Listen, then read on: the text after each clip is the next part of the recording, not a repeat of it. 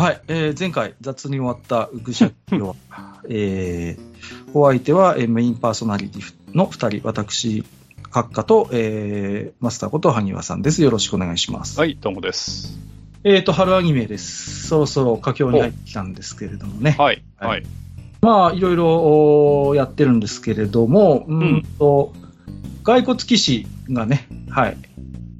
やった はい、はい、はい。はい。骸骨騎士様なんでしたっけ、えーただいま世界へ、異世界へお出かけ中というね。はい、はい、はい。えっ、と、ナロー小説だったと思います、もともとは。はい。うんライトノベルで原作でありまして、えっ、と、漫画家もコミカライズされてますよね。コミカライズもされてます。んで、今年の4月から、えっ、と、アニメも放送されてますということで、まあ、はい、はい、はい。えっ、と、ニコニコ他各種媒体で、えー、まあ、春アニメとしてやってるわけなんですけどもね。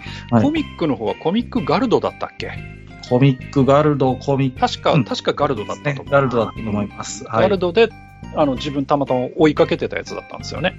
もともと。じゃあ、うんうんアニメ化される前からなんとなく作品自体はご存知あ、見てました。はい。あそうなんですね。うん。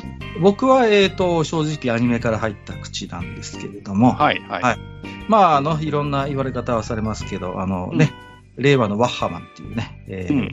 評価もありますし、私みたいなオールド世代からすると、どうしてもあの高笑いはね、あの、ビジュアルも相まって黄金バットかなみたいな。うん金色ではないけどね。まあ、金色ではありませんけれども。うん。はい。えっ、と、まあ、そんなあアニメがやっておりましてね。はい、はい。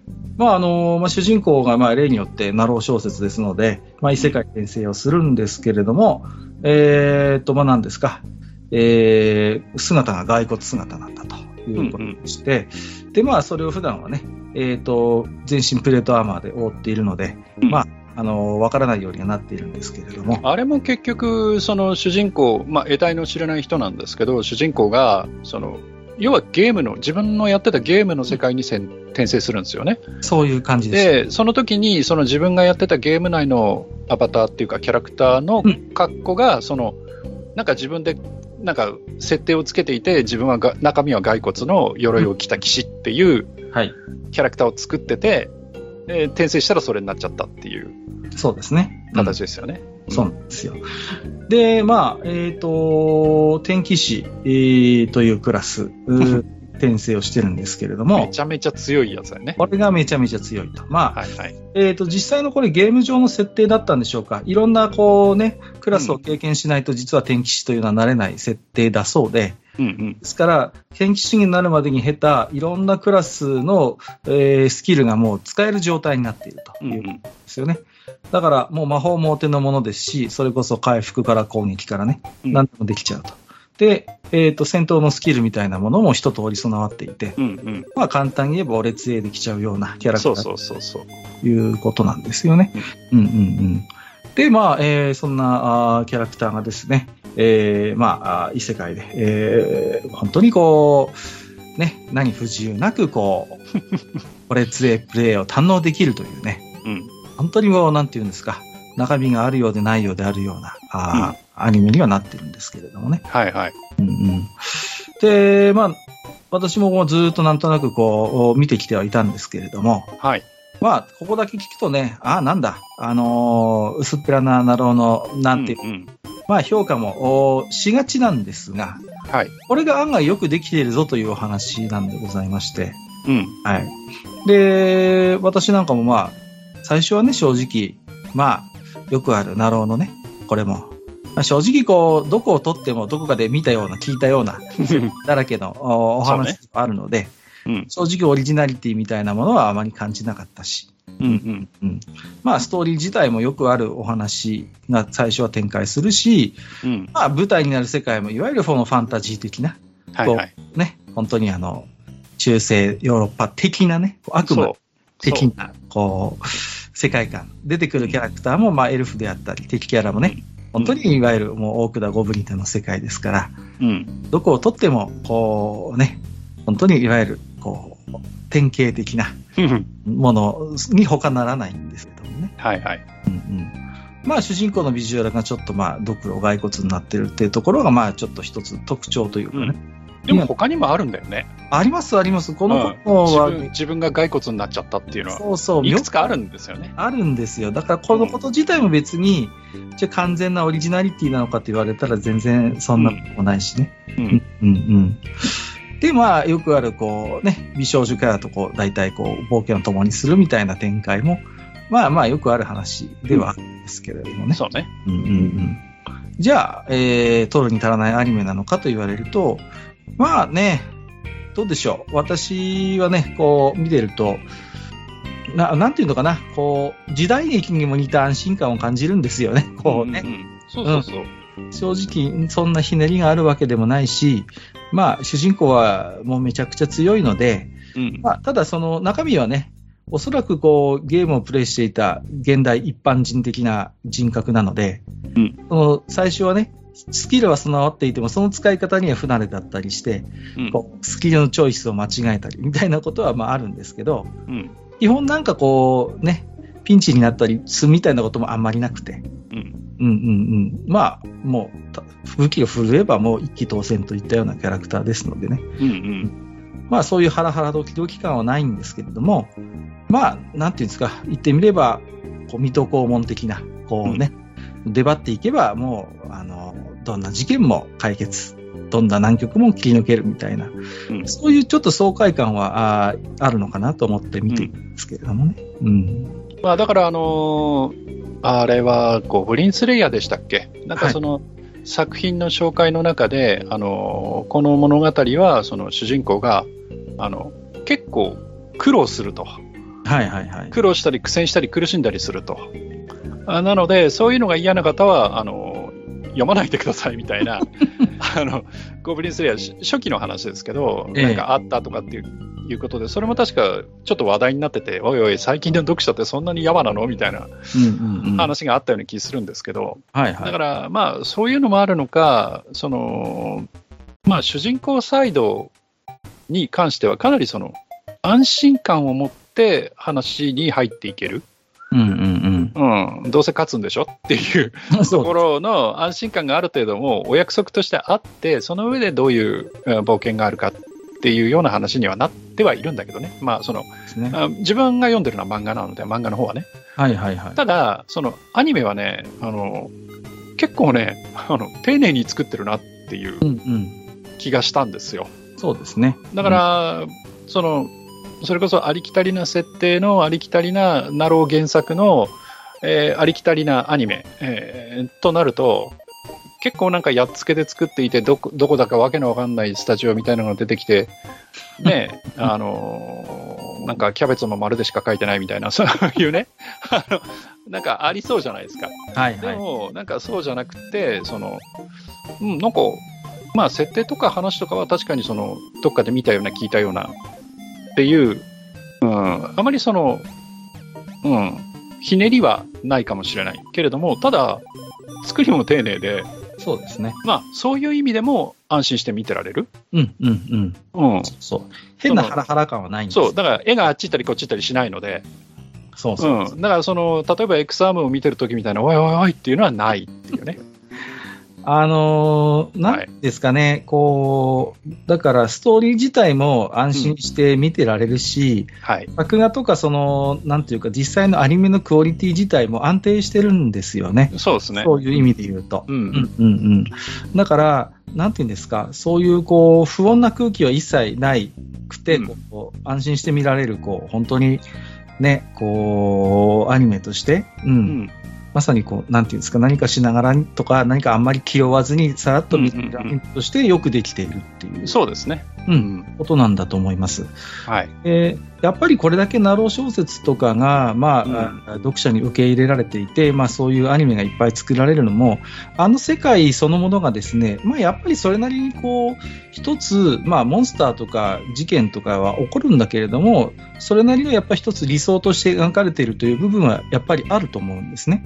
うん。居心地がいいというか、ああいう世界の住人になりたいって思う人がいいっぱいいるわけですから。うんうんうんやっぱあの描かれる世界そのものはやはりそれなりに多くの読者の支持を得られる魅力的なものとしてあるんだと思います。だから、そういうものを、まあ、変なひねりを加えずに、忠実に丁寧にアニメ化していけば、いや、それはそれなりにやっぱり魅力的な世界になるんだろうと思うんですよ。うんうんうんうん。で、よくよく考えてみれば、まあ、そういうなろう系、なろう系なんて言われますけど、うん。うんそういう、こう、ある種の理想としてのファンタジー世界って、実は、うんもともとのそういう正統とされるファンタジー作品から脈々と流れているものでもあるんですよね。理想としてのファンタジー世界というのは。うんうんうん、実はね。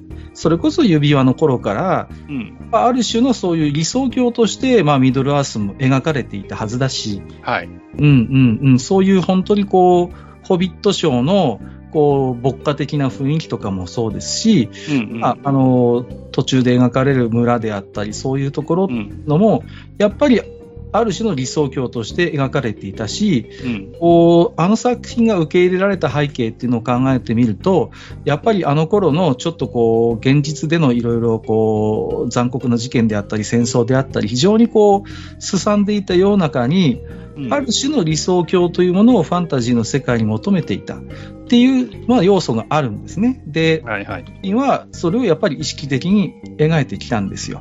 うんやそれまで子供騙し、おとぎ話と言われていたファンタジーの世界を大人が鑑賞しても楽しめる世界として再構築してまあ成功させたっていう評価も指輪物語にはあるので、うん。そう考えると理想郷としてのファンタジー世界みたいな文脈で捉えると決して今のナロー小説で描かれるような異世界っていうのもうん。大きく外れたものでは実はないっていうことも一方では言えちゃったりするんですよ。うんうんそう考えてみると、まあ、意識はしてないのかもしれませんけど、こういう、まあ、骸骨騎士様なんかで描かれるような、あのー非常にこう、ある種理想化されている、ファンタジー世界というのは、まあ、あのーある意味ではファンタジーの王道を行くような要素でもあるんですよね。うん。うん。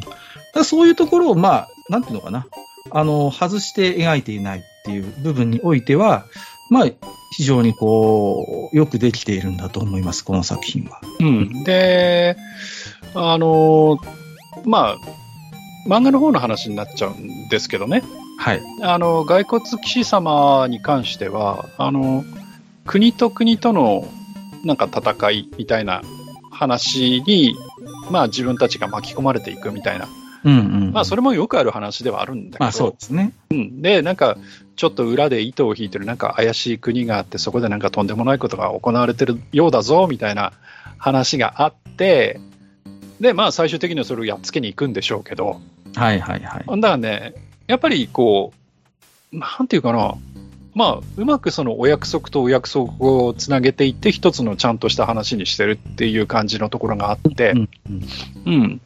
まあそういう意味ではね、あの、まあなんて言うんだろう。なろうのお手本？そうですね。う。うんん。うん。って言えるのかな？うん。なんか、なろう小説のある種のこう王道をしっかりやっているっていう僕も評価なんですよね。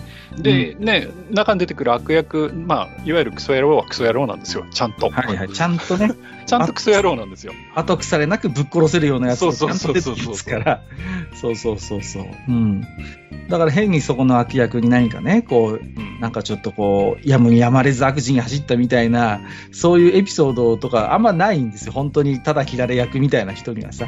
で、それだって、まあ、やっぱ必要ないし、うんちゃんと、あの、叩き切っていい悪役は叩き切っていい悪役らしく出てくるんですよね。うんうんこの作品の場合。だから、後腐れなくこう、ね、あの、そういうところも楽しめるし、まあ、アニメの第1話のオープニングっていうか、さ出だしなんかは、まあ、ちょっとこうね、やっぱり引きつける上でもちょっと刺激的なシーンもありますけれども、うんあのお嬢様とかいつ出てくるのかとさっぱり出てこなかったりするし、ね、どこ行ったんだみたいな話もあるっちゃあるんですけど、うんうん。ただマスターの言うように、その、本当に丁寧に、だから、やっぱりこうね、どこかにあるような、どこかにある設定、どこかにあるキャラクターみたいな話ではあるんだけど、それはそれでちゃんと丁寧に作ってあるから、やっぱり面白いっていうことになるんだと思うんですよ。うんうんうん。だから、こう、ああいうどこかにあるような設定、お話っていうのは、まあ、いくらでもあるんですけど、それを説明を省略するために使ってしまうと、うん。なんかやっぱりそれってどっか手抜きだったり、どこかにほころびができるんだけど、ちゃんと、まあ、どこかで見たようなお話、どこかで見たような設定、どこかで見たようなキャラクターだけど、それをちゃんと丁寧に描いて作っていけば、ちゃんとやっぱ面白いものはできるんだなっていうことを、まあまあ、あの、思い出させてくれるという。うんうん。キャラクター自身もやっぱり、うん、あの、相応に魅力的だし、何よりこう、主人公の、まあ、中の人と言っていいんでしょうか、は、うんいわゆる我々現代に生きる、まあ、あの普通の、まあえー人間の感性でもって行動するんですよね。うんうんファンタジーの中の人の住人という感性ではないんですよ、そこ。うん、だから、そういった意味でも、なんかこう、非常に感情移入しやすいというかね、うん、没入感がある。だから、自分自身がそういう異世界にいるってことに自覚的なんですよね、この骸骨騎士様。だから、あ、この世界はこういう形だからこう行動するのがふさわしいんだな、みたいな感じで、急に声色を作ってかっこいい騎士様を演じてみたりとかね。そういうちょっとこう、面白さがやっぱりあって、うんうんうん。あのーよくできてるかなと思いますね。うん。まあ、そんなところですか？いや、ところでね、はい。あの、来期のアニメ、こういうのやりますっていう一覧表を見たんですけど、おっと？あの、異世界迷宮でハーレムをやるみたいよ。大丈夫なんでしょうか？あれ大丈夫？いやー、ちょっとそのままは無理でしょ、だって。でも、うん。あのシーンなかったら、あの漫画の魅力半分以下になるけど、そうなんですよね。う。ん。だっ、て、あの漫画って、ね、うん。ロクサーヌかわいい、ロクサーヌエッチ、そう。ね、そんなロクサーヌとエッチしましょうっていう、うん。いや、失礼な言い方してるけど、はいそこがほぼ7割、8割なので、そう。あの作品の魅力の7、8そう割そうそうそうそう。でで、なんか、ダンジョンはなんか、ブツブツ言いながら適当に攻略してるだけなので、そうですうね。ん、大丈夫かなって思うんですけどね、はいちょちょっとね、見てみたいとは思ってるんです、まあまあね、ちょっと、スケベなおじさんとしてはね。そうね、興味、はいはいうん、っていうところはありますけれども、ね。でも、その、肝心のロクサーヌが可愛くなかったりしたら、もう、あってなっちゃいますけどね、本当に。そりゃそうですけれどもね。いや、うん。だから、なんかね、こう、うーんと、ある意味ちょっとこう、小馬鹿にされる文脈で使われる、まあ、ナロー系みたいな話もあります。はいはいはいはい。まあ、でもね、やっぱり、こう、ある種、多くの支持を得ているからこそ一つのジャンルとして成り立っているわけですし、うん。やっぱり私が思うのは、こう、まあこれもどこかで喋ったと思うんですけど、そういうファンタジーの作品に触れるって、まあ、ちょっと後ろ向きな表現かもしれませんけど、やっぱどこか現実からの逃避みたいな要素ってやっぱりあるんですよね。このうんうんままならないクソみたいな、クソゲーみたいな現実から少しでも一時離れて、こう忘れたいみたいなのって絶対やっぱりファンタジーに求められてる要請としてはあるんですよ。うんうん。で、そういう役割をファンタジーに求めるならば、まあ今の日本に一番こう最適化した一つ形として、いわゆるナロー的世界というものがやっぱり要請されていて、うん、だからこそ、あの、多くの読読者を集めて、またアニメもね、そう視聴者を得ているというふうに考えるならば、うん。まあ誠に日本人らしいファンタジーがそこにはあるよなという評価にはなってくるんですよ。いや、だから、まあ、ゴブリンスレイヤーこそ違うけれども、はい。えーっと、自分が最近その気に入ってて、その結構、愚者級なんかでも、これ気に入ってるんだとか面白いんだとかって話をしてる作品いくつか、やっぱりなろう系だもんね。だから、はいはい。私の幸せな結婚にしてもそうだし、あと、えっ、と、前、前回、前々回になるのかな？わかんないけど、あの、悪役令嬢の中の人っていうやつうんもなろう系だし、そうですね。まあ、もちろん骸骨騎士様もそうだし、うん。あと、何ですか？まあ、いくつもあるけどね。そうでも、やっぱり、うまくできてるやつはやっぱうまくできてるんですよ。うんうんうん。ね。まあ、そうそうかと思うと迷太郎みたいなのもあるけどね。うん。あるけどさ。はいはいはいははい。い。そうですね。んなんかこう、でも異世界転生ものって、まあ別にね、最近、まあまあ、数こそ多いですけど、うん。まあ昔からあるジャンルといえばあるジャンルじゃないですか。あります、あります。ねうんまあ、例えば、パッと思いつくとこですと、マジックナイト・レイヤースっていう作品がね、仲良しありました戦国自衛隊じゃないのか。そこまで遡ります？いやいいですけどいや、えだって自分やっぱり戦国自衛隊小説で読んで衝撃だったもん。いやー、わかりますよ。うんええいや、あの、読んだことない人はね、一回、あの、ね騙されたと思って読んでみてくださいい。や、本当に、ね。最後、えーってなりますから。そうそうそあう。そうだったの？っていう。そうね。なるほど、そこにつなげるんだってなりますからね、あれも。いや、だからある種の猿の惑星的な、そうそうそうそう。仕掛けがあるのよ、あのさ。そうそうそうそう。すごいんですよ。そう。ね、あの、近代的な装備を持った自衛隊の、まあ、一、一、何？一師師団までいかないのか。なかな？か一部隊というか、ね。一部。隊が、その、うんバーンと、要は、その、戦国時代に、そう。へその兵器ごとそ転生しちゃうっていうう。。火力を持ったまま転生そうそうそう。だから、あ当たり前だけど、戦ったらめちゃ強いっていう。俺強えなんです。まさに俺強えですよ。ただ、そこで、うん。ね、やっぱり、そうい。つまでもその無双は続かないっていう現実があってね。そうなんです。そうそうそうそこれはね、読んでいただきたい、本当う。うん。うん。いや、今でも色あすの。いや、逆に今だからこそ、うん。もしかしたら見直されるべき名作かもしれない。だって、そんなに長くないですよね、あれ。そうそういやそう薄い、薄い。あの、文庫本でもそんな厚くなかったはず。うんうん。いやーだって、もともとは確かノベルス版か何かで、うんうんうん本二段組のそれこそ、いや、うんだから、と当時のナローさ、結局あは。まさにね、うんそうですよ。本当に。うん。うんだから、何当時のあの、ん一時期ほら、ヤングアダルトとか言ったはいはいはいジ。ャンルあるじゃない。いやそうそうそう。ね、ああいう感じだよね。そうそう。だから、ね、うんそれこそ、僕らの7日間戦争とかさ。ああいうヤングアダルト系の系譜には連なる作品ではありますけれども、はいはい。えーだから当時から、こんなものは文芸じゃねえみたいな、ちょっと小馬鹿にする向きもあったりしてね。うん。だけど、いや、やっぱ面白いし、読者もうん。引きつけたし、ちゃんと映像化もされましたから。うんうん、うん。ね、まあ、うん口頭向けは口頭向けなんですよ。ああ、もちろんね。もちろんね。そうう、ん。だけど、あ、そこに最後つなげんのっていう。そうなんですよ。ああ、なるほど。そうやって歴史を流れていくのねっていう。いや、よくできてんのよね、ね本当にね。いや、見たことない。ね、最後読んだ時に、えーってなったから、いや、ぜひ見ていただきたい。はいうんうん、なかなかね、今のなろうでそこまでのはまだちょっとないかな。まあでも、もしかして今後このジャンルが成熟してくれば、ちょうど今、あのーその悪役令嬢の話もそうでしたけど、うんうんそのなろうという舞台を借りて、でも新機軸を打ち出して、ちゃんと面白い作品ってやっぱ出てきてるじゃないですか。うんうん、そうですね。だからジャンルとしてね、やっぱ成熟してきてるんだと思いますよ。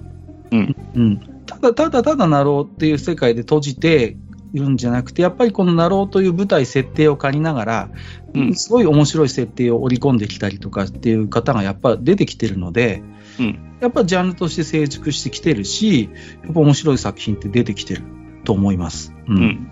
そうそうそう。で、私、レイヤースの例えをしたときに何の話をしようかなって思ったときに、うん。レイヤースの頃の異世界転生って、やっぱその世界の住人にある意味なりきろうとするところがあうん。るうんん。ですよね。う。うんん、もう、その世界の、もう、住人として、こう、振る舞っうことが期待されて、本人たちもそうなろうとして、っていう形なんだけど、まあ、例えば骸骨騎士様なんか見てれば、どこまで行っても本人の、なんてある意味、現代的な感性ってどこまでも残っていて、こう、うん、どこまで行っても、あの、その、なんていうかな、自分自身の現代的な異世界とは違う価値観っていうのがあって、そことのギャップがある種のコミカル味をこの作品を生み出しているし、う。うんん、うん。この作品がなんていうのか、あんまりシリアスになりすぎないようにしている絶妙な部分をとどめているのは、そういうなんか本人の認識とファンタジー世界のズレみたいな部分が、まあスパイスとしてちょっと効いてるかなっていうのはちょっと思ったりしますね。うん。うん。うんうんまあ、なので、まあ、あのー好みが分かれる作品かなとは思ってますけど、うん。まあ、あのーね、あの、一度ね、ちょっと、まあ、おそらくニコニコとか、今でね、初回から見られる媒体はいくつかあると思いますので、そうですね。ううんうんちょっと見てもらいたいなというふうに思っております。はい。えーということでですね、うん。えー今回は、えー最近こんな肌に似てますよ話をですね、はい。えうっすー。ー薄く薄く、薄味で、はい。はいすいません。もうね、はい。あ、ちなみにあの、アーケードアーカイブスでクオースも買いましたよ。ギ ギューンと持ってきました。全然違う話持ってきました、いや、クオースは、あの、おすすめできます。あの、はい、はい。面白いですよ。面白いです。クロ落ち子のパズルの概念をちょっと変えたと言ってもいい、えー名作ですので、大体欲を書いて死にますからね。そうですね。はいこう、大きな大きな、ね、直方体作ろうとして自爆するっていうね。そうそう。そのパターンある、そうそう3連打しなきゃいけないところで4連打して死ぬんですよ。そうそうそう。はいはい。何の話をしてるんですか、急に。